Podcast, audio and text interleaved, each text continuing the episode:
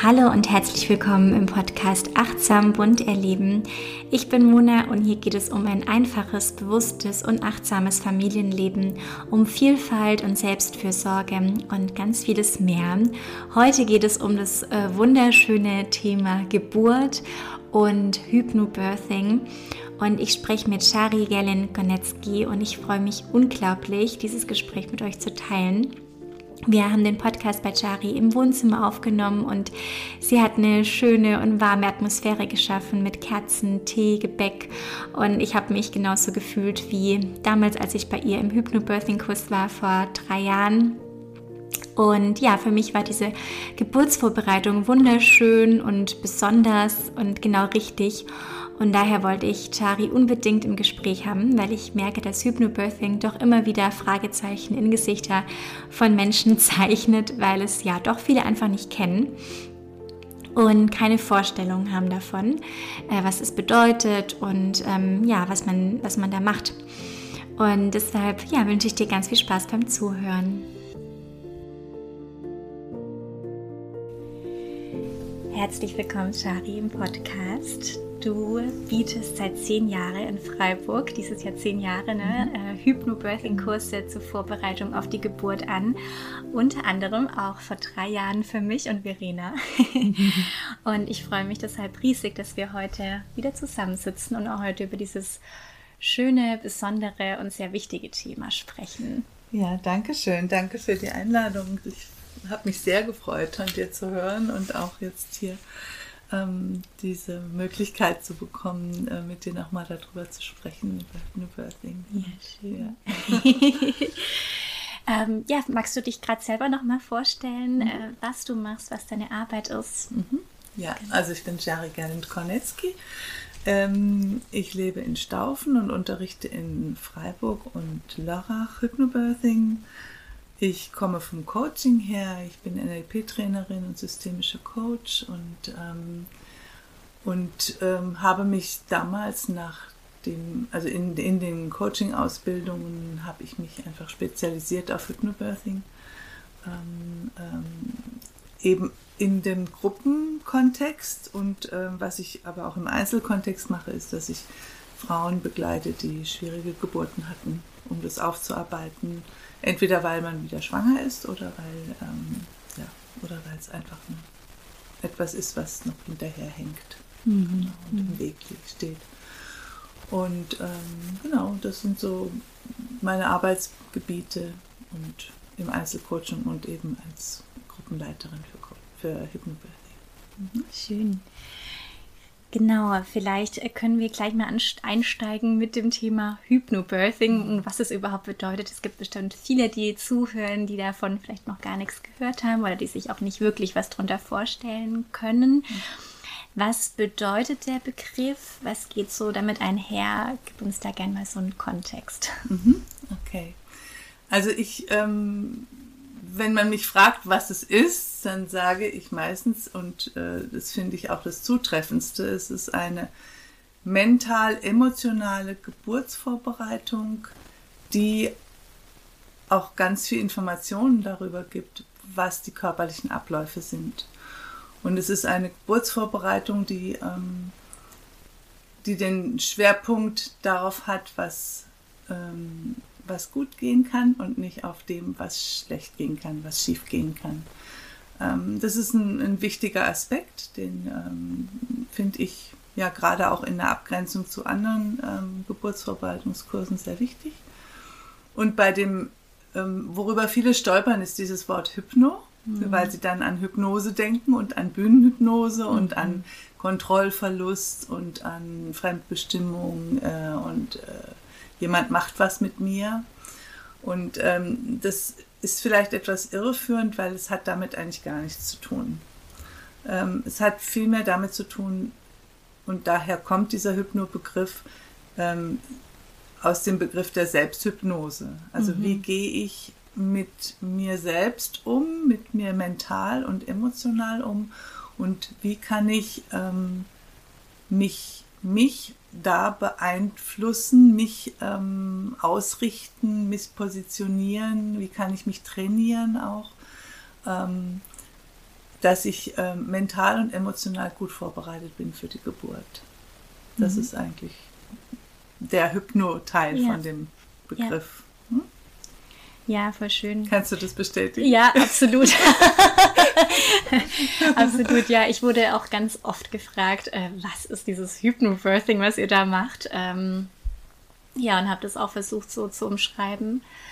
Ähm, Etwas, was ich da noch dazufügen möchte, weil es eben ähm, äh, es ist, dass es wirklich ähm, basiert auf dem physiologischen Ablauf der mhm. Geburt. Und das ist ganz, ganz wichtig, dass ja. es nicht, dass es jetzt nicht nur ein, ähm, ja, so, dass es nicht nur um mentale nee. Prozesse geht, sondern dass es auf der, dass es einfach grundiert ist auf dieser Basis von was passiert bei der Geburt, genau. was sind die ähm, was sind die Prozesse und wie kann man die unterstützen, diese Prozesse, ja. mit mental-emotionalen äh, Vorgehensweisen. Ne? Ja, mhm. ja, absolut. Da werden wir auch später nochmal mhm. näher drauf eingehen.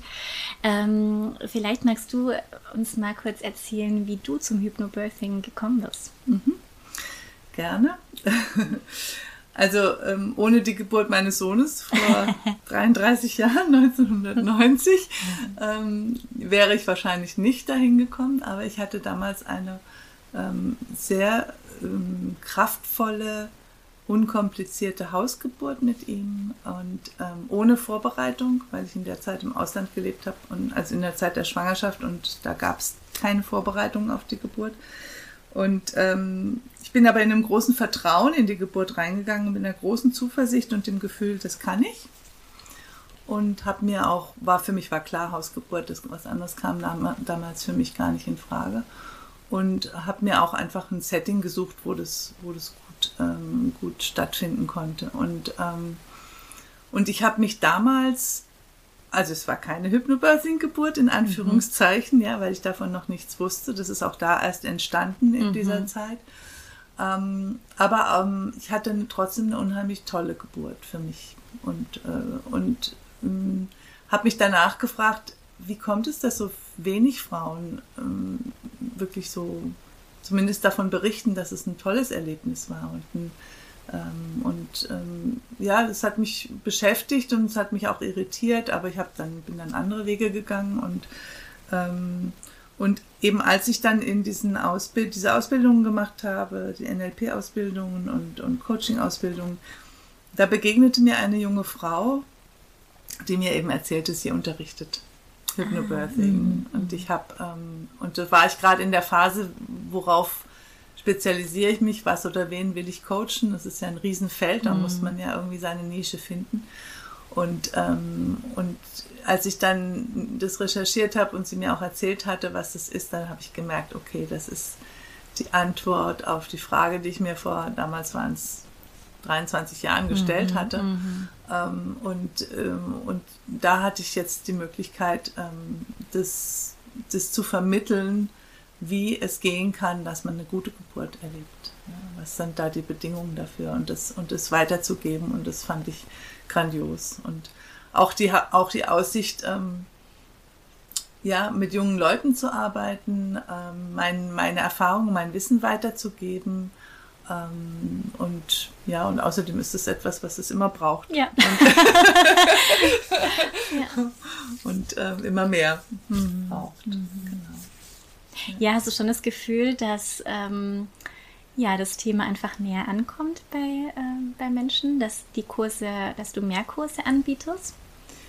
Ähm, kann ich so nicht sagen. Also es ist, ähm, es ist sehr fluktuativ mhm. und ähm, die Leute, die mich finden oder die Hypnobirthing finden, die sind immer sehr begeistert. Mhm. Ja, und, aber es ist lang noch nicht im Mainstream angekommen und ähm, es ist auch noch nicht so, dass ich mich jetzt nicht retten kann vor Anfragen. Mhm, ähm, mhm. leider. das kann sich ändern. Das darf sich ändern. Ähm, und das hat mit Sicherheit damit zu tun, dass es einfach ähm, noch nicht so bekannt ist. Und natürlich, dass es eine Privatleistung ist, ja. ganz ehrlich. Ähm, es wird halt nicht von der Kasse bezahlt. Mhm, mhm. Und das ähm, macht es für manche Leute einfach nicht so einfach. Ja, ja. stimmt. Du hattest es vorhin schon über dieses Mental, über diesen Teil des Mentalen gesprochen.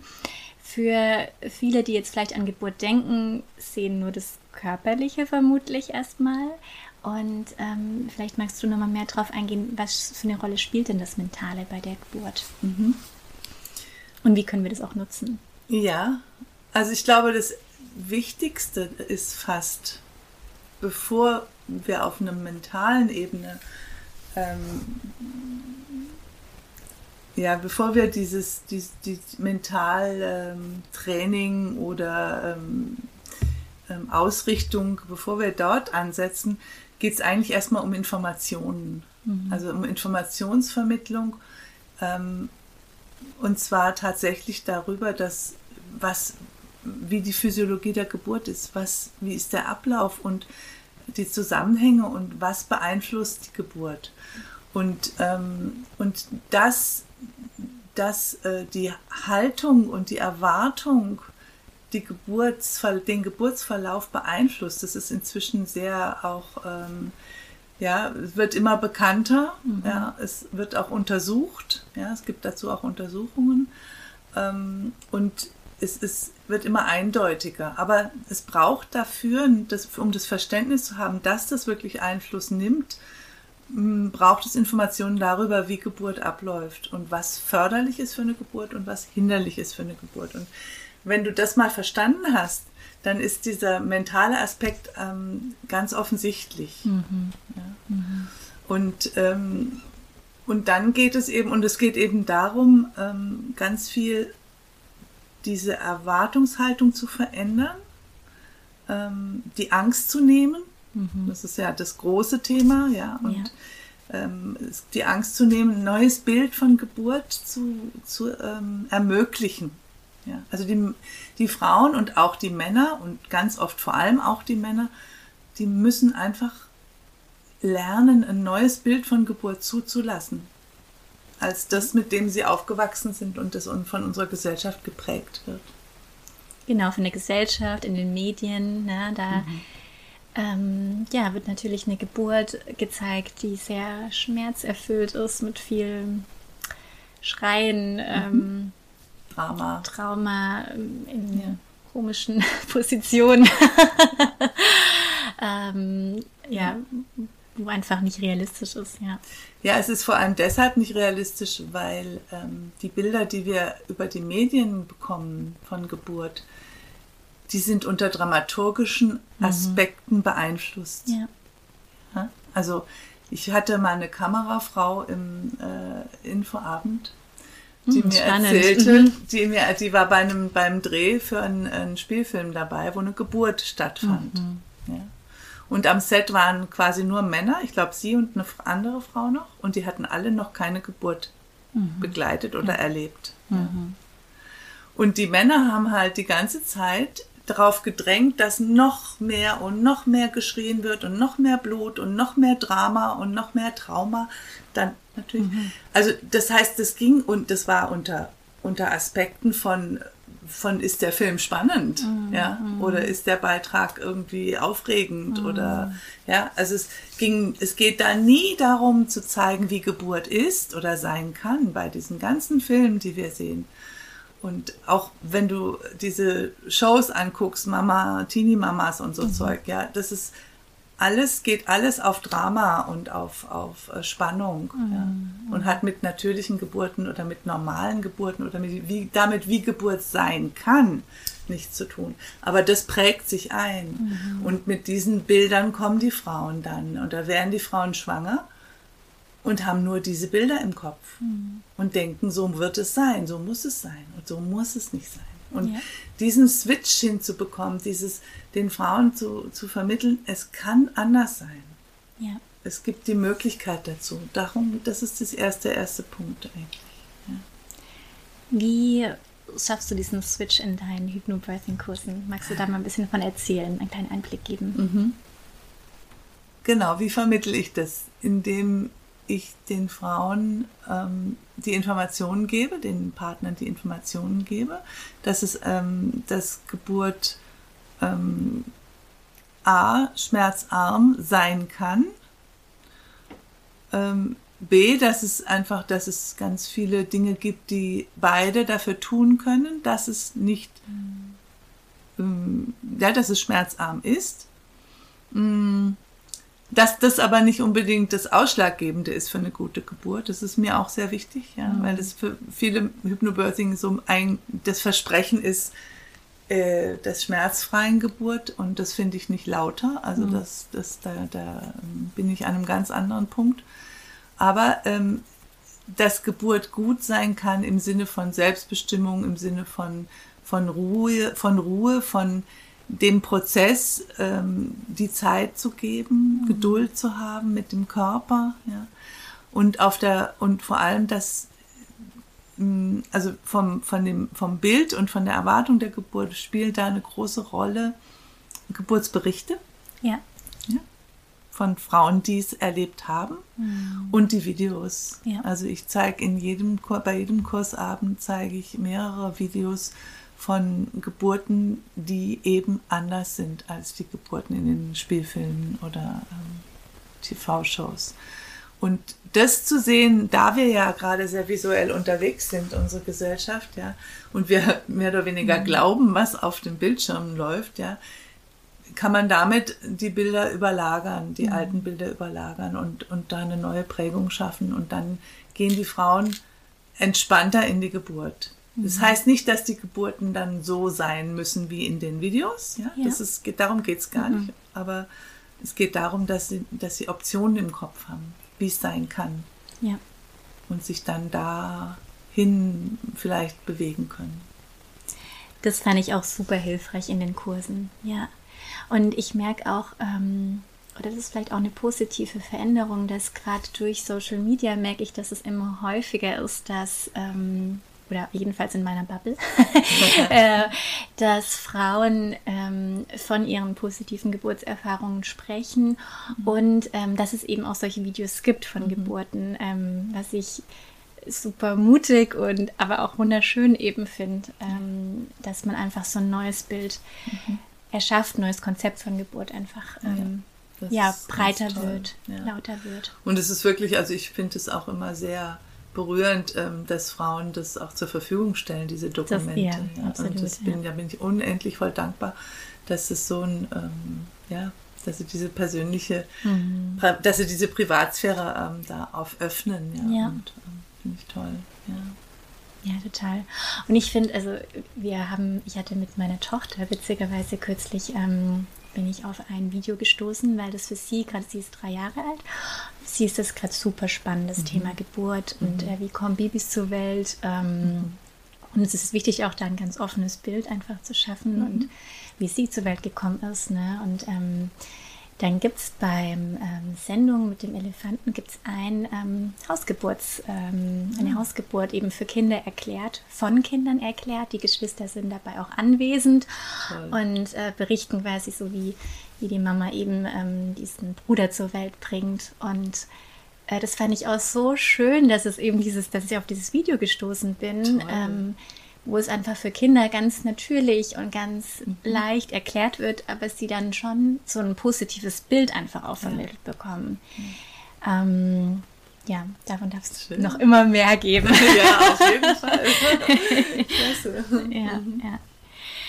Ähm, ja, zu, dieses, zu, diesem, zu, diesem Unterschied, zu diesem Unterschied in diesem Konzept von Geburt ähm, gehört ja auch dieser, dieser Faktor von Entspannung, mhm. der bei Hypnobirthing super wichtig ist und der ja auch vor allem für diesen Geburtsreflex super wichtig ist. Genau. Magst du da vielleicht so ein bisschen drauf eingehen? Ja, das große Geheimnis. Ja.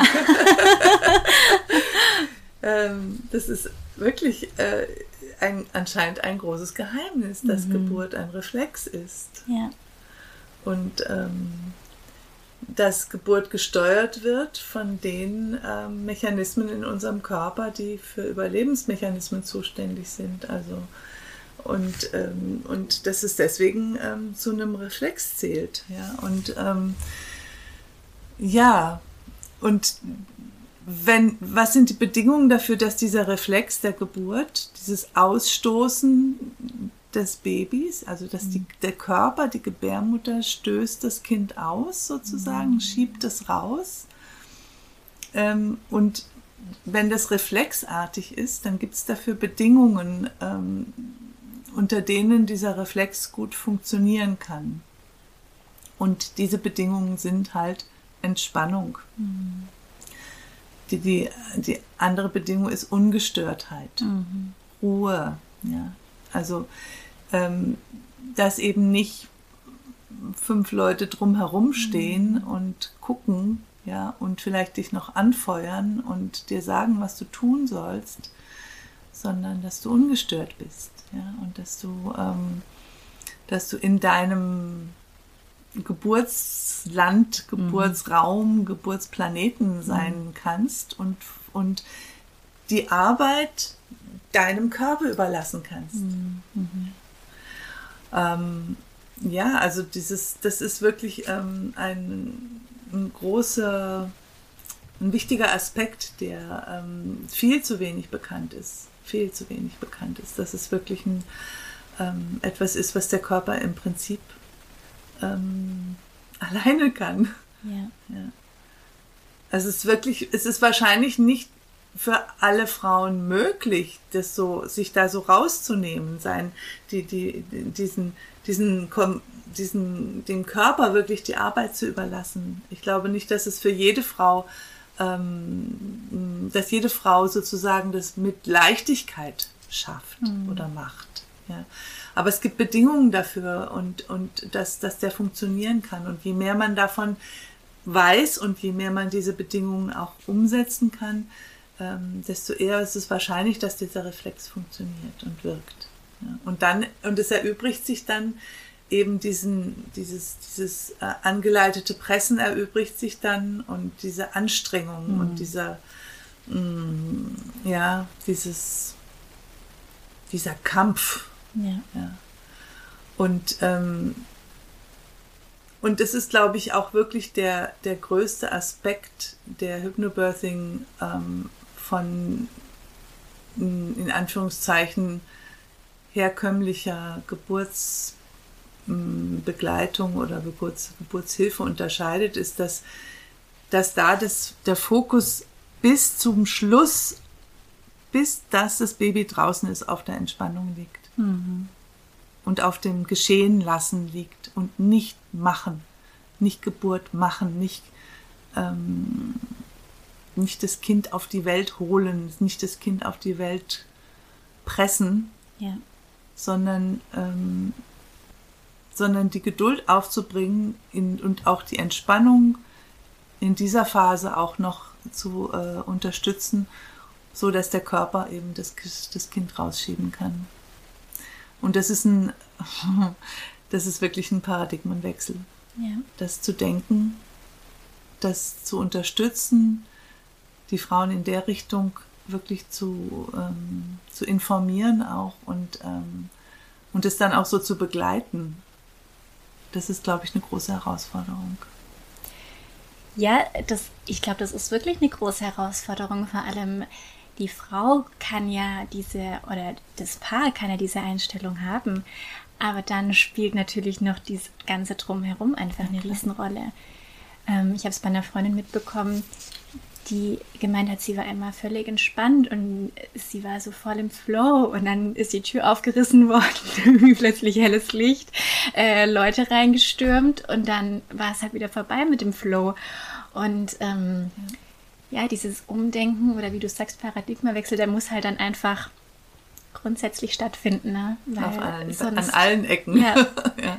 Oder dann ist halt die Konsequenz eine Hausgeburt oder vielleicht Geburtshaus, ne? also alternative Orte zu wählen, ähm, wo da vielleicht die Sensibilität einfach mehr da mhm. ist. Ja, also ich denke mal, dass es auch schon in vielen äh, Geburtshilfeteams angekommen ist und mhm. dass sie das auch wissen. Ja. Und und auch oft respektieren, aber es ist halt nicht immer und überall. Mhm. Die, und es, ist, es sind alles Menschen, die Überzeugungen haben, auch die mhm. viele Erfahrungen haben natürlich. Ja.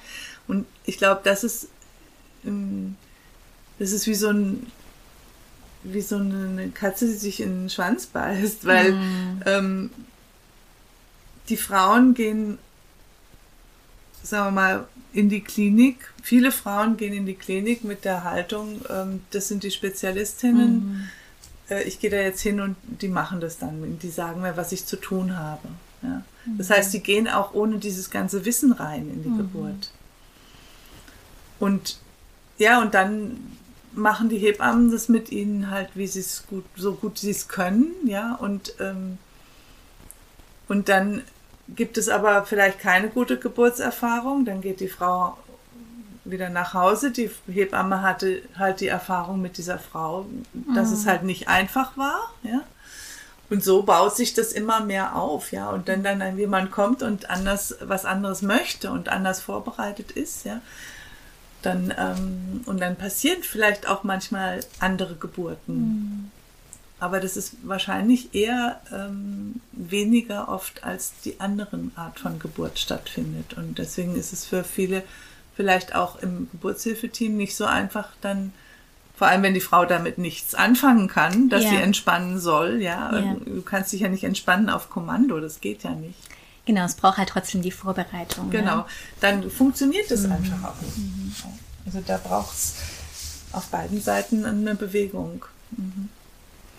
Ja, und äh, vielleicht können wir da noch mal kurz drauf eingehen, ne? wie, ähm, wie du das vermittelst, also oder wie ähm, dieser Entspannungsmoment dann bei der Geburt einfach intuitiv stattfinden kann, weil mhm. davor einfach sehr viel Vorarbeit, sage ich jetzt mal äh, so, äh, geleistet wird. Ja, genau, das ist der, der Vorbereitung. Ja, ja, Vorbereitung. Das ist wirklich der wichtigste Aspekt dazu. Ähm, wie gesagt, wie ich gerade ja schon sagte, man kann sich nicht auf Kommando entspannen. Mhm. Ähm, und, und je früher man anfängt in der Schwangerschaft, je früher die Frau anfängt in der Schwangerschaft, sich regelmäßig zu entspannen, und zwar, ich meine jetzt nicht so in ablenken oder äh, lesen und auf dem Sofa rumliegen, sondern sich richtig tief zu entspannen, den Körper wirklich in eine tiefen Entspannung zu bringen und auch den Geist zu beruhigen und den Geist zu entspannen dann hat sie das verinnerlicht und verkörperlicht und dann kann sie es unter der Geburt abrufen. Mhm. Dann kann sie in der aus in dem Ausnahmezustand der Geburt ist, kann sie diese ja diese dieses ansteuern, diese entspannten Zustand ansteuern. Ähm, das geht aber eben nicht, wenn sie es nur weiß, dass sie sich entspannen mhm. soll. Das funktioniert leider nicht, ja. weil unser Verstand unter der Geburt nicht wirklich funktioniert. Ja. Deswegen ist es etwas, was ähm, und was wo, wo Hypnobirthing auch einzigartig ist meines Wissens, dass äh, dass wir einfach sagen, ab der 20. Woche äh, ist ein super guter Zeitpunkt zu beginnen, ja, und dann wirklich bis zur Geburt, ähm, und das ist ein fast ein halbes Jahr, ja. ähm, regelmäßig entspannen, regelmäßig Atemübungen machen, regelmäßig entspannen und ähm, so, dass es eben abrufbar ist unter der Geburt. Und dann, dann hast du eine Chance. Mhm. Wenn du während der Geburt noch überlegst, wie hat sie das jetzt gemeint mit dem Atmen und was soll ich jetzt machen? Und ja. vergiss es, ja. funktioniert nicht. Ja. Wie war denn da deine Erfahrung mit, mit Genau, ich wollte, ich wollte voll gern gerade drauf eingehen, weil es geht ja auch bei vielen Übungen ging es ja auch darum, so einen Anker zu setzen, ja. Mhm. Und so einen Anker kann man ja nur dann setzen mm, oder bringt nur dann was, wenn er halt vorher ganz oft genutzt wurde. Ich fand da vor allem eben auch und da gehen wir später auch noch mal äh, rein, eben so diese Rolle äh, des Partners, der Partnerin weil das fand ich da auch einen super wichtigen Aspekt, ähm, dass Verena genau wusste, was ich mache. zum einen, ja. ja ähm, und zum anderen, was ihre Rolle ist, was, wie sie mich unterstützen kann, ähm, was sie für Anker bei mir setzen kann, so ähm, mit Hand auflegen, mhm. ja. Mhm. Ähm, und wo ich dann gleich weiß, okay, ähm, mhm. jetzt ist quasi das angesagt, so. Und, ähm, und fand es auch noch vorher, jetzt vor der Geburt, einfach in, im Verlauf der Schwangerschaft nochmal ein super schönes Tool, einfach um miteinander in Verbindung zu treten. Genau. Und ich finde, ähm, allein das war so wertvoll, mhm. ja, dass wir uns einfach bewusst diese Zeiten füreinander genommen haben und wirklich, ähm, ja, ganz bei uns, bei diesem Prozess waren und so Verena auch das Gefühl hatte, schon in der Schwangerschaft, dass sie Teil davon mhm. sein kann, ja, und ja. da mitwirken kann. Ja. Und ähm, aber genau, da will ich auch später nochmal drauf mhm. eingehen, ähm, diese, weil das für mich ein richtig mhm. wichtiger Punkt ist, auch beim Hypnobirthing, diese Rolle, äh, Hypnobirthing, die Rolle des Partners, der mhm. Partnerin. Mhm. Mhm. Ja. Genau, aber so habe ich das empfunden und ähm, wir haben das wirklich ähm, ja, sehr konstant einfach gemacht und ähm, für mich, ich kam da sehr schnell einfach gut rein und, und war da so in meinem Flow. Ähm, wir hatten vorher auch noch mal kurz über meine Geburt gesprochen und bei mir, ich hatte eine geplante Bauchgeburt. Ich hatte das hier, glaube ich, im Podcast auch noch nie gesagt. Ähm, und, nee, Quatsch. Eine geplante Hausgeburt. so. Eine geplante Hausgeburt, genau. Und ähm, da ist es natürlich sowieso nochmal einfacher, sich so einen Raum ähm, zu erschaffen, mhm. ja, und da ganz bei sich zu sein. Ähm, unsere Hebamme kam dann auch eben viel später und wir waren einfach lange nur zu zweit und ähm, hatte da einfach sehr schnell auch ähm, zu dritt. Zu dritt, genau. Schön, ja. Genau, war da sehr schnell dann auch sehr weit geöffnet schon, als dann die Hebamme kam. Ähm, bei mir war es dann im Endeffekt, ähm, wurde es eben eine Bauchgeburt, also ein Kaiserschnitt äh, für diejenigen, die das, den Begriff nicht kennen. Ähm, und habe aber trotzdem gemerkt, auch durch diese Veränderungen im Geburtsprozess, dass das Hypnobirthing, die Atmung mir da geholfen hat, ganz bei mir zu bleiben, mhm. ähm, selbstbestimmt zu bleiben, ähm, und ja, einfach so einen Raum hatte, wo ich ganz bei mir und bei meinem Baby war ähm, und wirklich das die ganze Zeit halten konnte. Und das war für mich einfach super besonders und sehr wichtig, mhm. ähm, weil ich dadurch ein, trotzdem ein wunderschönes äh, Geburtserlebnis hatte, obwohl es anders war, wie ich mir das vielleicht vorher vorgestellt hatte. Mhm. Und ja, und das führe ich auf jeden Fall darauf zurück, ne, auf das Hypnobirthing, ja. wie ich mich darauf vorbereitet habe. Ja. Also das berichten ähm, sehr viele Frauen, sagen, auch wenn die Geburt nicht so verlaufen ist, wie ich sie mir vorgestellt habe, was natürlich passieren kann. Ja, es mhm. gibt keine Garantie dafür. Auch Hypnobirthing-Kurs ist keine Garantie für ja. eine Traumgeburt. Ja.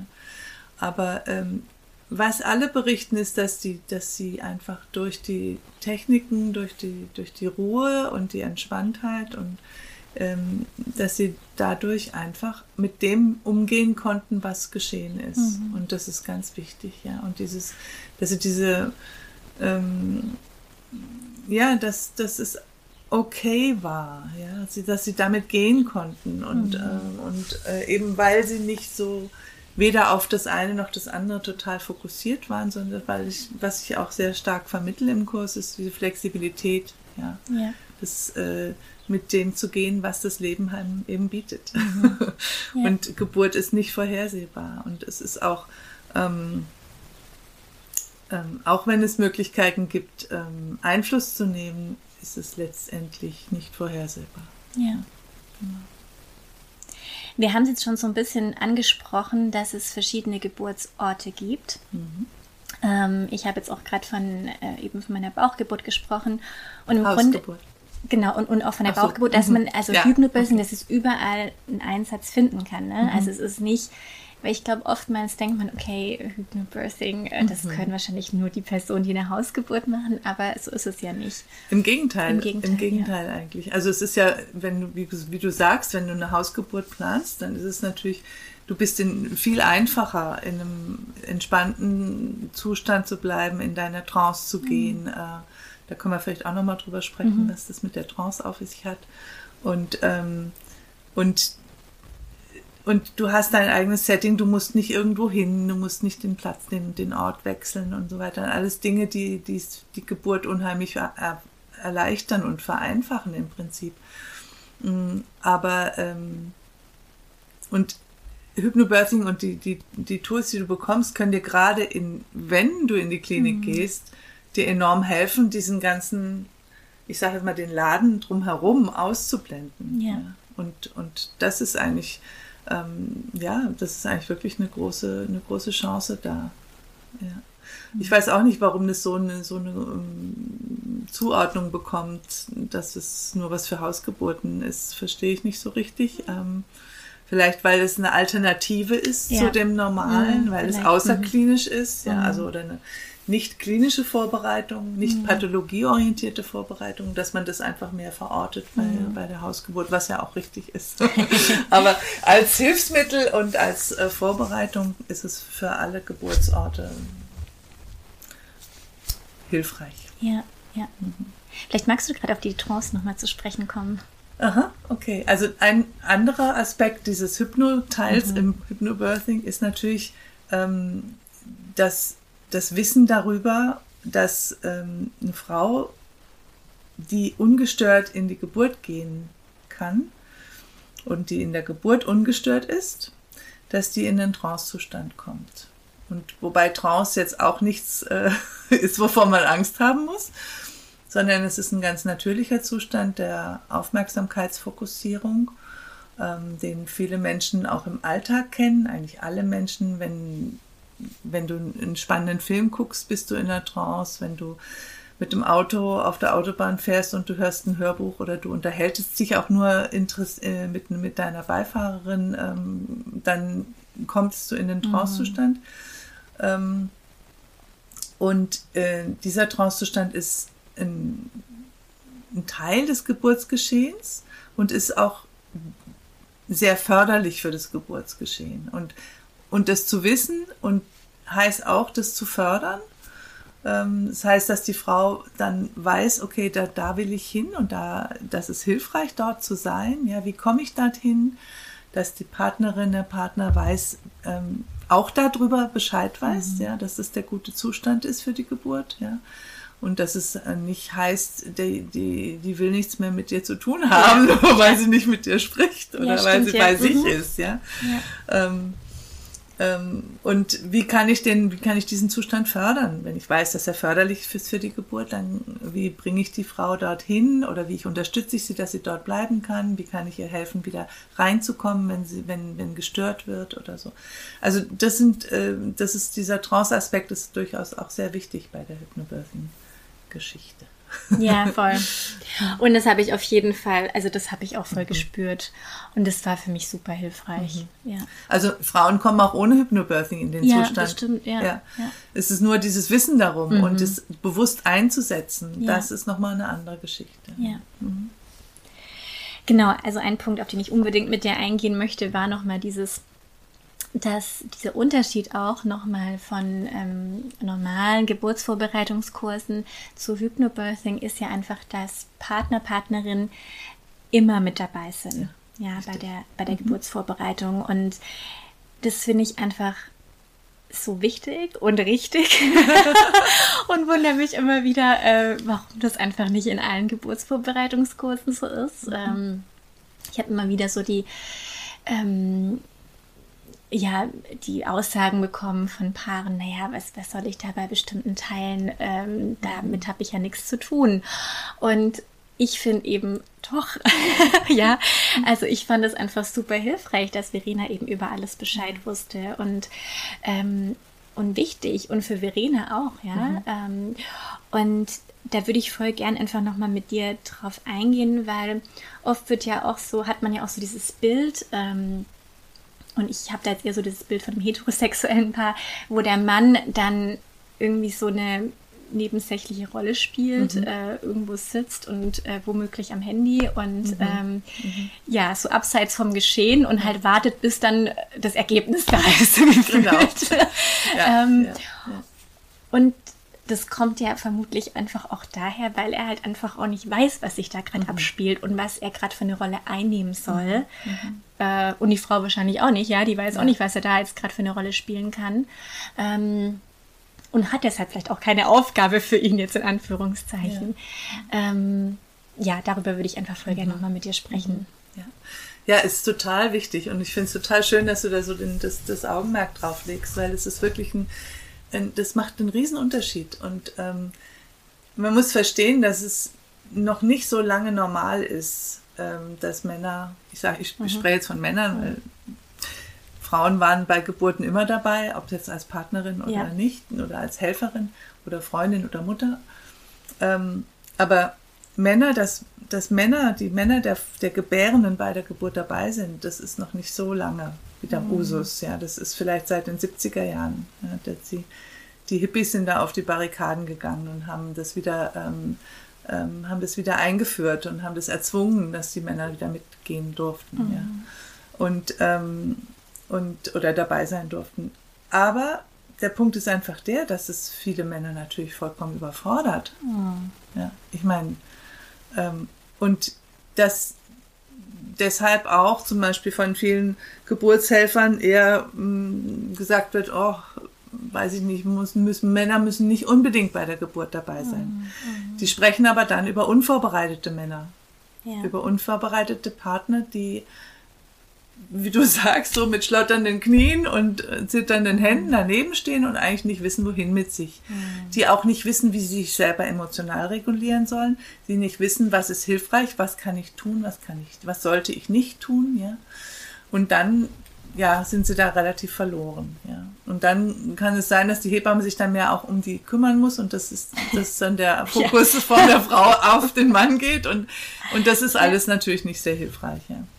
Aber und, und deswegen integrieren wir einfach die Partner ähm, in den Kurs, weil wir sagen, es, die müssen genau, also genau den Informationsstand werden sie nie haben, weil die Frauen sich natürlich immer viel mehr informieren über Schwangerschaft und Geburt, das ist klar. Aber die wichtigsten Dinge sollten die Partner auch wissen, ja, eben damit sie wissen, worauf es ankommt und was Geburt braucht und was für Geburt hinderlich ist. Und das ist, da gibt es eine ganze Menge, ja, wo, wo sie drauf achten können. Und ähm, unabhängig davon, dass wir einfach sehr viele Paarübungen auch machen, die, ähm, die sie auch, die während der Schwangerschaft auch das Paar zusammenbringt und auch dazu bringt, dass sie sich, dass sie sich, dass das Paar sich, ähm, ich sage nicht auseinandersetzt, sondern zusammensetzt. Ja, zusammensetzt und bespricht, ja, was sind meine Vorstellungen von der Geburt, was ist meine Vorstellung von meiner Rolle, was möchtest du, ja, was möchtest du eigentlich? ähm, ja, kann ich das geben? Kann ich das, kann ich da sein? Also das ist, das ist schon ganz wichtig jetzt, wenn ein Mann und und ist jetzt auch immer voraus und vielleicht ist es auch der Grund, warum so wenige Paare das eine Partnervorbereitung machen, dass die Männer dazu auch bereit sind. Ja, dass die Männer bereit sind, wenn sie den, wenn sie einen aktiven und einen integrierten Part an der Geburt haben wollen, ja, dann müssen sie aber auch dieses Investment machen. Dann müssen Ja. sie sich oder ja, dann wäre es hilfreich, wenn sie das machen, dass sie, dass sie sich wirklich auch informieren und, und eben die Schwangerschaft auch begleiten.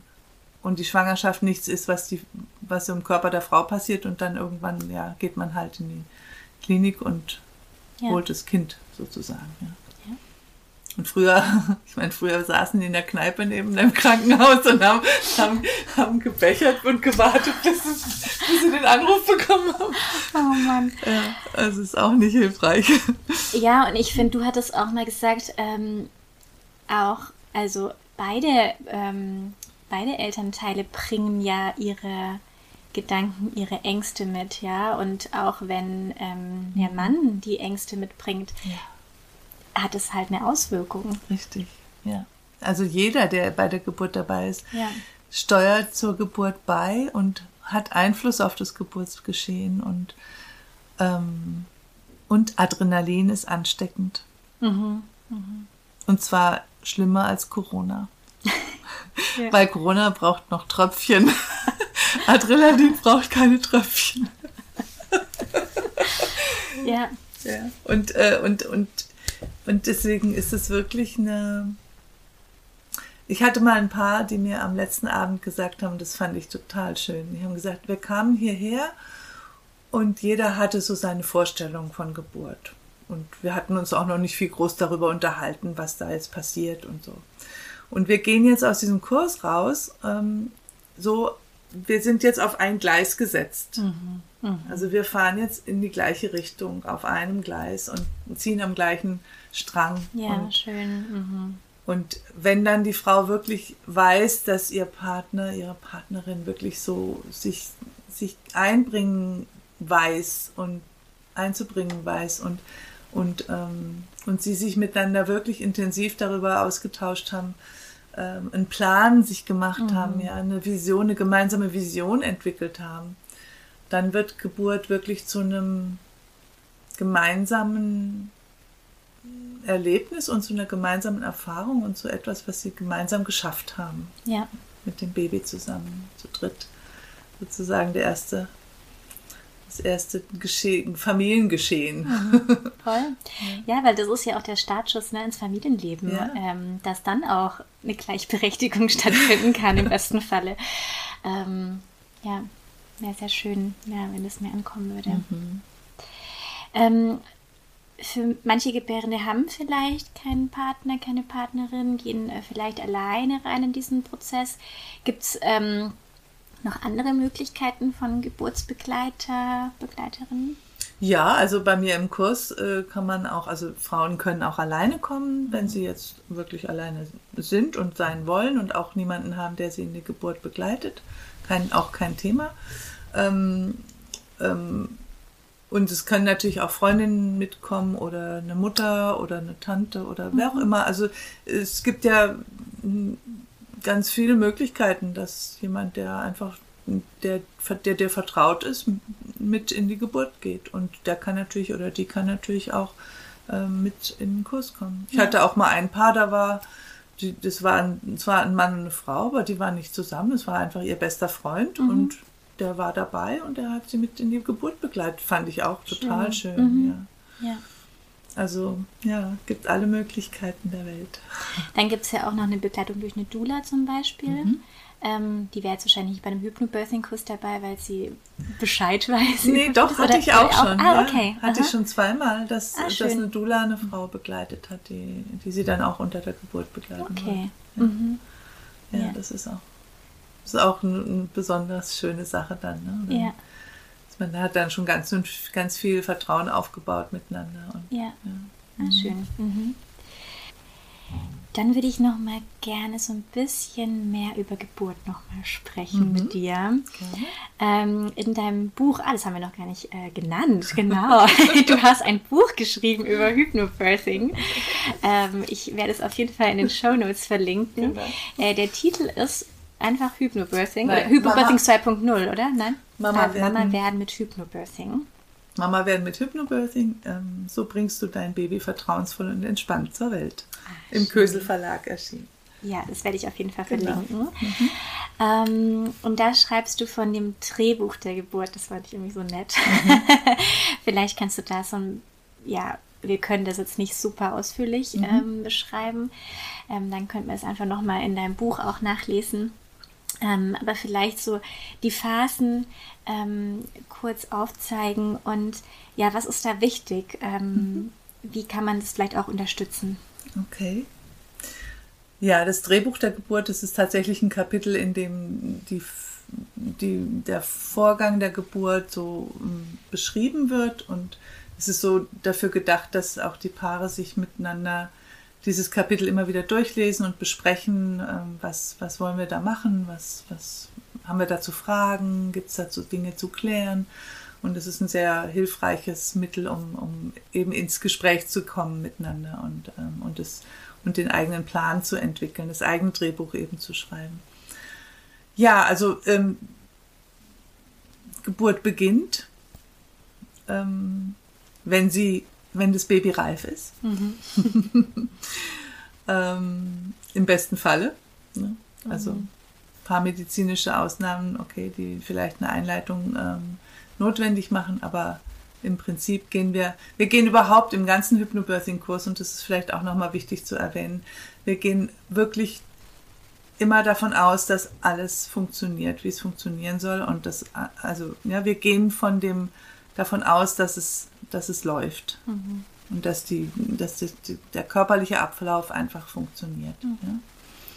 Und ähm, genau, und im Prinzip ist das der, der Start, ist das Baby ist reif und signalisiert dem Körper der Mutter, dass es losgeht. Mm, da gibt es ein paar Kriterien, die es zu, zu beachten gibt, ähm, so dass man wirklich weiß, jetzt hat die Geburt begonnen. Ja? Und ähm, das Wichtigste in dem Beginn der Geburt ist einfach, dass man nicht in Panik gerät. Mhm. Ja. Und dass eben, dass man nicht das nachvollzieht, was man halt in den Filmen immer sieht, so dass dann in dem Moment, wo die Geburt losgeht und die Fruchtblase platzt vielleicht oder ja und die Frau krümmt sich und dann fängt das Drama an. Mhm. Ja. Also dass man eben da nicht in diesen in diese Panik kommt. Natürlich ist Frau aufgeregt und auch Mann ist aufgeregt, ja, das ist ja klar. Aber ähm, aber äh, eben nicht in die Panik geraten, sondern im Gegenteil sich eben in die Entspannung zurückziehen. Ja? Und, und in der Eröffnungsphase, das ist so die erste Phase der Geburt, ähm, in der Eröffnungsphase entspannen, tun, was dir gut tut. Tun, die Frau sollte da wirklich darauf achten, dass sie das macht, was ihr, wonach ihr gerade der Sinn steht, was ihr, was ihr gut tut. Es kann ähm, nochmal Dösen sein zwischen den Wellen, es kann äh, Tanzen sein, es kann Spazierengehen sein, es kann äh, Schmusen sein, sehr günstig auch. Mhm. Ja, das finde ich voll wichtig zu sagen, ja. ja. ja. Ich glaube, das wissen viele einfach auch nicht. Nee, also du kannst da auch ganz viele Sachen machen, du kannst Yoga machen, du kannst noch einen Kuchen backen. Ja. Ähm, also das ist, mh, mm, ja, ich weiß, dass ich Wäsche aufgehängt habe noch. Und ähm, aber auch gerade ja, das letzte, was du gesagt hast mit Küssen, ne? Mhm. oder ähm, ja, sich zärtlich miteinander werden, ja, das ja. Äh, schüttet ja einfach ganz viel Oxytocin genau, aus und ist einfach super hilfreich dann, äh, gerade in genau. der Phase. Ja. Ja, in der Phase, aber im Oder Prinzip in der ganzen. Grund, grundsätzlich ist es eine, ein, ein, sehr wichtiger Aspekt, den es auch ähm, wirklich ähm, zu erinnern gilt unter mhm. der Geburt, dass, dass es wirklich ein, ein, ein, Teil der Geburt sein darf. Zärtlichkeit und erotische ähm, Handlungen dürfen ein Teil der Geburt sein, mhm. weil sie die Geburt fördern und weil das Kind ja im besten Falle auch ähm, ja, ein Produkt dieser Liebe ist, mhm. ja, und, ähm, und der, dem darf auch Ausdruck verliehen werden und es ist wirklich günstig. Ja. Also genau, Eröffnungsphase. Ähm, entspannt bleiben, tun, was gut tut, ein bisschen äh, überlegen und immer wieder beobachten, welchen Abständen kommen die, kommen die Wellen und ähm, weil wir da merken dann auch, aha, okay, jetzt ähm, geht es voran, ja, und, ähm, und dann kommt ein Punkt, wo man weiß, okay, wenn man in die Klinik geht, ja, jetzt ist dann der Zeitpunkt gekommen, wo es Zeit wäre, ähm, in die Klinik zu fahren. Und ähm, wenn du in der Klinik ankommst, ist, oder dieser ganze, dieser ganze Ortswechsel ist meistens äh, ausschlaggebend dafür, dass die Geburt nochmal stagniert, also dass, dass die Wellen äh, vielleicht wieder in größeren Abständen kommen oder auch mal aussetzen. Das ist ganz normal, denn ähm, das ist ein, da reagiert dein Körper auf diese Störung. Ja, das ist ja eine Störung des Geburtsverlaufes. Mhm. Und ähm, deswegen braucht es dann auch immer wieder ein bisschen, bis wenn du in der Klinik angekommen bist, bis es wieder so seinen normalen Rhythmus aufnimmt. Mhm. Ja. Und das ist auch wichtig, das zu wissen, dass man da nicht ähm, dann auch zu, vorschnell zu, zu Mitteln greift, um das wieder in Gang zu bringen, sondern dass die Frau wieder in ihren Trancezustand mhm. zurückkommen muss, finden muss, dass sie sich wieder entspannen muss, dass sie sich auch erstmal wieder wohlfühlen muss in dem, in dem Setting. Ja. ja. Und ähm, je nachdem, wie weit du dann bist, ähm, kommst du in den Kreissaal oder eben auch noch in ein normales Zimmer und ähm, machst dann da einfach weiter. Mhm. Die Atmung und äh, die Bewegungen, die Positionswechsel, ähm, was, Massagen, was auch immer mhm. dir gut tut. Und ähm, und das ist diese Eröffnungsphase, ist die Phase, in der eben der Muttermund aufge, aufgeht. Und, ähm, und wenn das vollendet ist, ähm, dann verändert sich die Qualität der Wellen und dann kriegst du diese, richtig diese Schubwellen, die nach unten das Kind schieben. Und ähm, das ist dann die Geburtsphase. Die Mediziner nennen das Austreibungsphase. Ich finde den Begriff jetzt nicht wirklich prickelnd. und da Wörter ja auch was in uns auslösen und, äh, und auch eine Erwartung schaffen. Ja, mhm. es ist, äh, aber okay. Also in dieser Geburtsphase, wir nennen es Geburtsphase, ähm, gilt es dann auch wirklich nochmal in diesen entspannten Zustand zu kommen oder zu bleiben, um eben den Reflex zu unterstützen. Mhm. Ja, weil da kann dann der Reflex so wirken, dass das Kind innerhalb von zwei, drei Wellen rausgeschoben wird. Mhm. Und ein Bild, das wir da anbieten und das ich auch sehr schön finde, ist, dass du dir vorstellen kannst, ähm, dass das Baby wie auf einer Wasserrutsche ja, so, ich erinnere mich, ja, ja. so raus, rausgeschossen kommt, ja, rausploppt. Es muss nicht so sein und es ist auch, ähm, also es, es darf auch langsam kommen, ja. Aber ähm, ich, viel oft ist es so, dass dieser Reflex tatsächlich mit einer Welle das Köpfchen rausschiebt und dann äh, dreht sich das Kind und mit der zweiten Welle kommt dann, äh, kommt dann der Körper. Und mhm. das wäre ja, ja. erstrebenswert. Ja. ja, schön. Dann kommt natürlich mhm. noch die Plazenta, mhm. ja. Also wenn das Baby draußen ist, dann kommt die letzte Phase der Geburt, ist dann die äh, Plazenta-Geburt. Es sind auch noch mal ein paar Geburtswellen und erst dann ist die Geburt abgeschlossen. Genau. Mhm. War das so? Danke, das fand ich super. Ja, ja, super. ähm, macht denn ein Geburtsplan Sinn in, aus mhm. deiner Sicht? Ja, kommt drauf an, was man darunter versteht. Mhm. Weil unter einem Plan, also ein Geburtsplan, finde ich nicht das richtige Wort ja. dafür. Ähm, ja, eine Vision hast du vorhin gesprochen. Ja, ja, ja. Weil ein Plan ist für mich immer was, was so, mm, ja, was ein, so feststehend. Feststehend und auch was eine Zeit hat oder eine Struktur okay, hat ja. oder so, ja. Also ich würde eher ähm, deine Wünsche für die Geburt, mhm. Das ist, glaube ich, ein ganz guter, auch ein Wunschzettel für die Klinik mhm. oder ein Wunsch, äh, eine Wunschliste. Ähm, und ich würde es eher ähm, soft halten. Ja. Also ähm, da geht es dann beim Geburtswunschliste geht es dann eher eben darum, ja, ähm, will ich vaginal untersucht werden? Ähm, will ich ein CTG oder nicht? Will ich, ähm, wer soll das Kind in Empfang nehmen? Mhm. Oder vorher eben noch, will ich zum Pressen angeleitet werden oder nicht? Ähm, genau, will ich, wer soll das Kind in Empfang nehmen? Will ich, was für eine Geburtsposition möchte ich? Da, da kann man schon ein mhm. bisschen planen, ja, aber mhm. auch das ist, muss man, muss Frau dann einfach wirklich sehen, wie es ihr geht. Ja. Also, und ich halte viel mehr davon, ähm, dass die Frau sich wirklich intensiv damit auseinandersetzt, was will sie selbst, mhm. unabhängig von wo sie ist und wer da noch ist, ja. sondern was will sie für sich ganz alleine ähm, für ihre Geburt. Mhm. Also das heißt nicht, dass sie allein gebären soll, überhaupt nicht, ja, aber dass sie sich darüber im Klaren sein soll, was ihre eigenen Wünsche sind mhm. und ihre eigenen Vorstellungen, mhm. So dass sie immer mehr rankommt an ähm, ihre eigenen Bedürfnisse und an auch, auch an die Bedürfnisse ihres Körpers und auch wachsam wird für die Rückmeldungen ihres Körpers. Mhm. Mhm.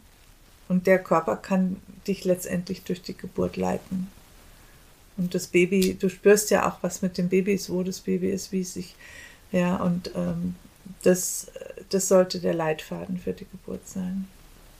Ja, finde ich schön.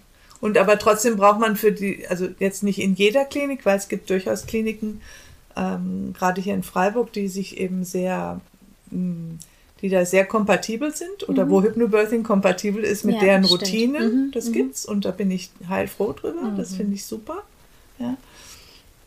Aber es gibt Kliniken, ähm, wo das noch nicht so bekannt ist und die auch noch eher auf diesen sehr ähm, medizinischen Routinen äh, achten. Und da ist es dann schon gut, wenn man im Vorgespräch vor allem einfach sich ähm, klar mit denen ähm, bespricht, was man gerne hätte und was nicht. Mhm. Ja. Wir haben schon kurz drüber gesprochen. Äh, vielleicht magst du noch kurz ein, zwei Sätze dazu sagen. Wie, wie kann man damit umgehen, wenn es eben anders läuft mhm. als geplant? Ja. Ja. das ist, ähm, das ist durchaus eine Herausforderung. Mhm. Ja. Und es ist auch deshalb eine Herausforderung, weil wir uns natürlich auch im Kurs viel darauf konzentrieren, wie es idealerweise laufen mhm. sollte oder könnte. Und ähm, was ich dazu sagen kann, ist, dass ich, ähm, also ich mache das auch im Kurs. Ähm, wir machen eine Achtsamkeitsübung im Kurs, die unterstützt, ähm, ja, ich sage jetzt mal den neutralen ähm, Kontakt zu dem, was ist. Das bedeutet, dass ähm, man damit üben kann und lernen kann auch, ähm,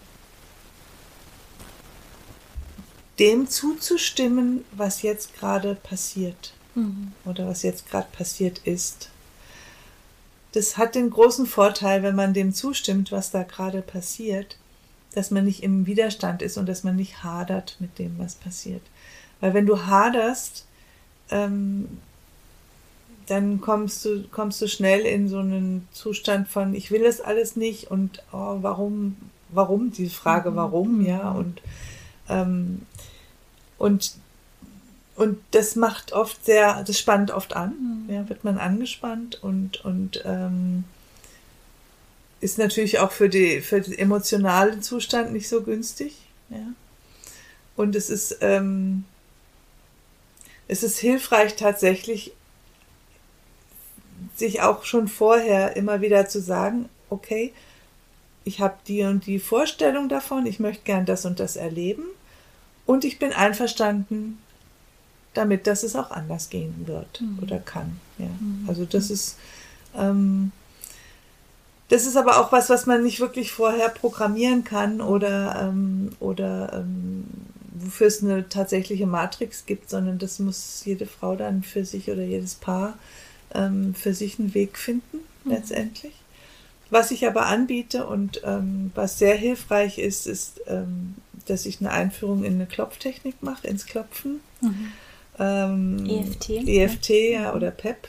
Also das, was ich, was ich da unterrichte, ist PEP. Ah, ja. Mhm. Und, ähm, und diese Methode oder diese Technik, die kann unheimlich hilfreich sein, um sich selbst aus emotionalen Zuständen rauszuholen, die man nicht haben möchte. Mhm. Also wenn du Angst hast, wenn du traurig bist, wenn du verzweifelt bist, wenn du dich ohnmächtig fühlst, dich hilflos fühlst, ja, ist das was, was dich wieder handlungsfähig macht und wo du wieder einen anderen Gedanken fassen kannst. Mhm.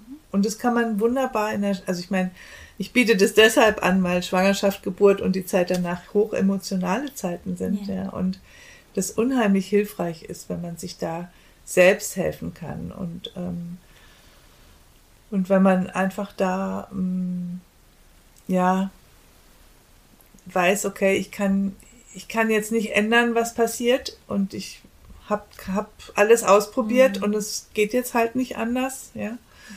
Ähm, dann gehe ich jetzt mit dem, was ist und, ähm, und ich klopfe dabei vielleicht, ja. Mhm. Und, und damit wird auf einer auf neuronaler Ebene und auf körperlicher Ebene wird ähm, der Weg freigemacht, dass du mit neuen Situationen auch einfach entspannter umgehen mhm. kannst. Hast du ja selber erlebt. Ne? Ja. Mhm. Was hat dir da geholfen? Ähm, ja, wobei tatsächlich bei, bei mir war es ähm, eben so, dass ich bis heute nicht so ein richtig, ich, ich kann, ich kann nicht so ein richtig, ich habe eben trotzdem ein positives Geburtserlebnis. Ne? Wunderbar. Ähm, für mich war es, dass ich einfach in meinem Raum geblieben bin ähm, während der Autofahrt, ähm, während wir vor dem Kreissaal gewartet haben und so. Ne? Ich war einfach bei mir. Ähm, und und für mich war es super hilfreich, dann äh, mit mir, also innerlich mit mir zu sprechen und vor allem auch so mit meinem Kind im Bauch zu sprechen. Mhm. Ja, dass ich da so in Verbindung bleibe. Ja. Ähm, ja, und auch so nach dieser Bauchgeburt habe ich auch so gedacht, wow, auch das, ja, das ist so eine, äh, was da eine Frau leistet, ja, die wird durchgeschnitten durch so viele Schichten ähm, mhm. und auch danach, das ist so ein enormer ähm, Aufbauprozess, den man da leistet, ja, mhm. das ist auch so eine Riesenleistung, ja. ja. Und egal wie eine Geburt im Endeffekt dann ähm, ist, man hat das Wunder geschaffen, ja, ja. Und, und daran ändert sich nichts. Genau. Und ähm, ja, aber trotzdem ich, ich habe mich in dem, in dem, ganzen Prozess einfach sehr selbstbestimmt gefühlt und darüber hatten wir es ja einfach vorher, dass das einfach, glaube ich, ein ganz großen, ganz großes Ausschlagskriterium ist, wie man dann die Geburt empfindet. Mhm. Ähm, und da helfen sicher für viele verschiedene Frauen ganz unterschiedliche Sachen. Manchen, manchen hilft es darüber eben zu sprechen mit anderen Frauen, die die gleiche Erfahrung gemacht haben. Also es gibt Selbsthilfegruppen zum mhm. Beispiel für ähm, Frauen mit ja, Geburtserlebnisse, die einfach anders waren als, als gedacht oder auch traumatisch. Ähm, eben, so, eben so eine Klopftechnik, ähm, in eine Therapie einfach auch zu mhm. gehen oder in eine Coaching-Session. Oder ähm, ja, da gibt es sicher ganz viele verschiedene Möglichkeiten. Ich meine, viele Hebammen bieten einfach auch an, bieten auch an, dass man nochmal mit über den Geburtsverlauf spricht, ja? ja. So im Nachhinein, manchen hilft es nochmal so diesen, es wird ja mitgeschrieben bei der Geburt, was so passiert, dass man einfach das nochmal so spricht, äh, mhm. dass man das vielleicht auch nochmal aufarbeiten kann. Aber da gibt es mhm. sicher ganz unterschiedliche mhm. Möglichkeiten. Also was ich sehr wichtig finde, ist, ähm, das ist wichtig, diese Gespräche sind sehr wichtig. Ähm, weil ich glaube, ähm, was nicht passieren sollte, ist, dass die Frau sich Vorwürfe macht mhm. oder das Gefühl hat, irgendwas nicht richtig gemacht zu haben. Ja. Also das ist, glaube ich, das Schlimmste, was, was passieren kann. Und ähm, deswegen achte ich auch sehr drauf im Kurs, dass ich ähm, bei allen Visionen und bei allen schönen Vorstellungen von der Geburt, ähm, dass ich doch immer wieder darauf hinweise, dass jede Geburt einzigartig ist und dass es nichts nachzuahmen oder nachzueifern gibt mhm. und dass es auch nicht wirklich die Hypnobirthing-Geburt gibt, die ja. man jetzt, die man jetzt schaffen muss oder mhm. vollziehen muss oder ja oder erreichen muss, ja, mhm. weil das setzt die Frauen unheimlich unter Druck und ähm, sie setzen sich selbst unter Druck, ja. Und das ist einfach nicht fair. Es ja. ist schlicht und ergreifend nicht fair. Ja. ja. Und, ähm, und das ist mit der Selbstbestimmung, ich glaube, das ist das Allerwichtigste. Mhm. Und, und wenn du eben in der Lage bist, Entschuldigung, wenn du in der Lage bist, ähm, mit den Wendungen, die die Geburt nimmt, einverstanden zu sein und zu gehen, dann bleibst du selbstbestimmt. Mhm. Das ist nämlich der Witz dabei. Mhm. Ja, dann bleibst du mhm. selbstbestimmt. Wenn du natürlich denkst, du musst dogmatisch irgendwie dein Ding durchziehen und es klappt nicht, dann kommt sehr schnell das Gefühl von, ich habe versagt oder irgendjemand mhm. anders ähm, hat, hat Kontrolle übernommen. Und dann wird es oft traumatisch. Ja, ja. Ja. Ähm, ja. Ja, ich werde dazu auf jeden Fall auch noch äh, weitere Podcast-Folgen tatsächlich machen. Mhm. Ähm, mhm. Das kann ich vielleicht hier auch schon mal anteasern. Ich werde eben zum einen mit einer Frau sprechen, die eine Selbsthilfegruppe ähm, gegründet hat in Freiburg und zum anderen mit der ähm, Dr. Ute Taschner, mhm. ähm, genau, die sich einfach darauf spezialisiert hat auf Frauen ähm, mit Kaiserschnitt und auf Geburten nach Kaiserschnitt. Da freue ich mich einfach auch schon Toll, ja. äh, sehr Schön. drauf, ja, damit ja, so unterschiedliche Blickwinkel einfach auf Geburt äh, so sehr schön, sehr. Mhm. Ja. Ja, ähm, vielleicht noch kurz, kann Hypnobirthing auch nach einer Geburt noch angewendet werden? Oder die, ich sag mal, Hypnobirthing nicht, aber die, ähm, die Aspekte von Hypnobirthing. Was, was meinst denn du? äh, was ja, ich finde noch? voll, ja. Was nutzt du noch? Ähm, ich finde einfach gerade so dieses, ähm, sich in Entspannung zu bringen, auch so dieses, diese Beruhigung des Nervensystems, ja. sag ich mal. Ähm, das wird hier natürlich nach der Geburt äh, noch sehr häufig äh, einfach gebraucht. Und wahrscheinlich noch sehr lange ja. ähm, mit Kind, weil das ja einfach auch so ein großer, ähm, so eine große Wirkung hat, wie wir, also wie, wie wir reguliert sind, ne, um unser Kind co-regulieren zu können. Richtig. Ja. Und ja, dafür finde ich das super hilfreich. Ja. Also ja, natürlich die Entspannungen und ähm, ähm, die Atmung kann man gut einsetzen, also die, vor allem die Entspannungsatmung eben. Ähm, und ähm, also das ist jetzt wirklich mehr eine Anekdote, aber ich finde es total witzig und äh, ich höre das immer wieder, dass ähm, ähm, hat mir meine Frau geschrieben, ja, sie hatte, ähm, sie hat, lag mit ihrem Baby, sie war irgendwie zwei Monate alt oder so, lag sie auf dem Sofa und hat über Lautsprecher ähm, eine Trance von mir angehört. Mhm. Mhm. Es gibt ja auch nicht spezifisch, nicht geburtsspezifische Trancen von mir. Und, ähm, und das Kind hat meine Stimme gehört, hat Augen große Augen gemacht, hat den Schnuller raus dem Mund gefallen lassen und war nach Sekunden eingeschlafen. Oh, wie schön. ja. Hat er viel mitbekommen. Ja. Also die, die, die kennen meine Stimme offensichtlich, ja, ja. durch dieses, ja. Wenn, wenn, man oft, wenn man oft diese draußen hört. Und ähm, insofern kann man das auch als Schlafmittel dann später einsetzen. schön. ja, also diese Einschlaf-Meditation ähm, finde ich, die war bei uns sehr oft in Einsatz. Okay, ja, cool. Ja. Und dazu auch vielleicht, ne, ich habe habe auch in, ähm, ich habe auch so für mich so bestimmte Mantren gefunden, ne, während der Geburt, mhm. die für mich hilfreich sind oder auch schon während der Schwangerschaft. Mhm. Und dieses eine Mantra einfach, was die ganze Zeit auf und ab lief bei der Geburt, lief, läuft halt bis heute bei uns, weil das das beste Entspannungsmittel ist für unsere Tochter. Wow. Also cool. sie hat zum Beispiel Autofahren gehasst und ähm, dieses mhm. Mantra lief dann immer eine Stunde lang ja. von runter. Ja. Also wir können so langsam nimmer hören. Wir haben schon gesagt, ähm, das muss man sich gut überlegen, äh, was ja, Musik man oft hört in der Schwangerschaft. ja. Ich hatte mal ein paar, die haben Gogo-Musik gemacht. Aha. Also Blasmusik, ja. Und, ähm, und die haben mir erzählt, dass das Kind am besten bei Gogo-Musik einschläft. Ja, was ja völlig, völlig widersinnig ist ja. letztendlich, aber das hat er gehört während der, während der Schwangerschaft. Ja, spannend. Ja, Gibt es noch irgendwas, was du gerade äh, noch sagen möchtest, was dir gerade noch einfällt? Haben wir irgendwas vergessen? mm, nee, ich fand es jetzt sehr anregend und sehr schön und ich hoffe, dass ich einen guten Über so Überblick gegeben habe und an Anregungen gegeben habe, äh, sich mit dem Thema mal zu beschäftigen. Und ähm, ich finde, also was mich wirklich ähm, fasziniert, ist, dass ich immer wieder von den Paaren aus, mit dem, die mit dem zweiten Baby bei mir waren, höre, dass es wirklich einen Unterschied macht. Mhm.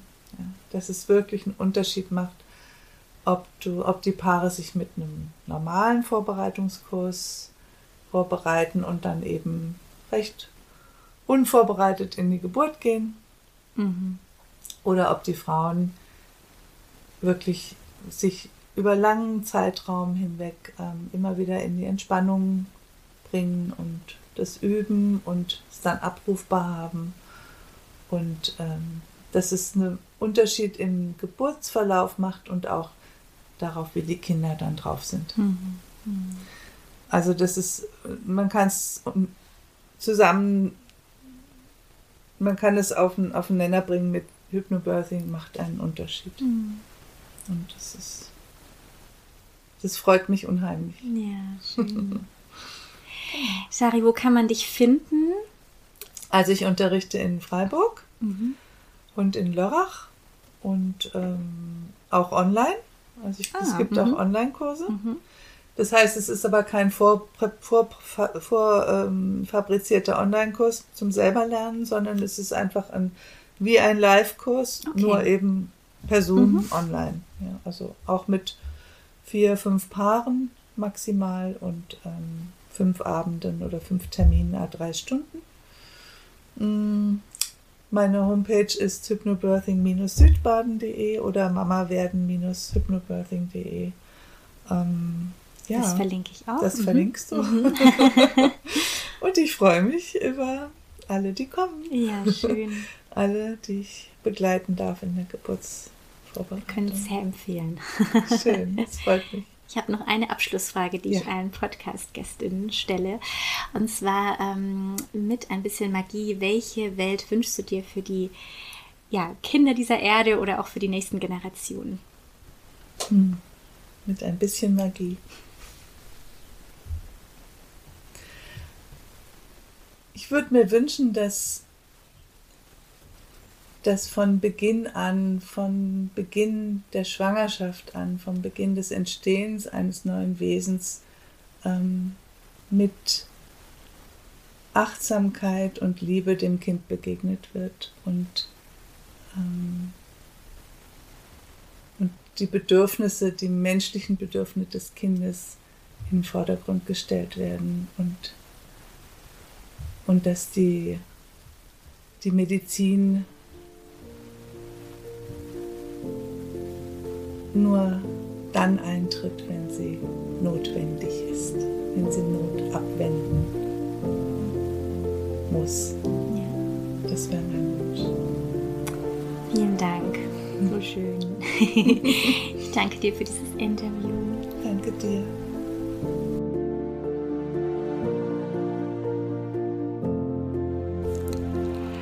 Das war das Interview mit Shari über Hypnobirthing und ich hoffe, ja, du kannst dir nun mehr darunter vorstellen und bist vielleicht inspiriert, dich mehr damit auseinanderzusetzen, wenn du gerade schwanger sein solltest. Was ich noch dazu sagen möchte, ist, dass es nicht für jede Frau oder jedes Paar stimmig ist, sich nur mit einem positiven Ausgang auf Geburt zu beschäftigen. Ähm, für mich war es rückblickend stimmig, obwohl meine Geburt anders war, als ich sie geplant hatte und von Hausgeburt ins Krankenhaus ähm, gewandert bin quasi. Und es hätte mir in der Situation nichts gebracht, äh, vorher den Kreißsaal zu sehen oder Alternativen anzuschauen. Für andere Frauen ist es aber genau das, was sie gebraucht hätten ähm, oder eben nochmal ja, die Beschäftigung mit Risiken oder was kann ich in den Situationen dann tun. Also schau da bitte für dich, was du brauchst, damit du entspannt und sicher in die Geburt gehen kannst, weil das ist für jede Frau, für jedes Paar einfach ganz individuell und ganz unterschiedlich. Dann sprechen wir im Gespräch auch über die Wichtigkeit von positiven Geburtserfahrungen. Und ich möchte an der Stelle nochmal sagen, dass natürlich jede Frau, egal welche Geburtserfahrung sie hat, bitte, bitte über ihre Geburt sprechen soll und darf.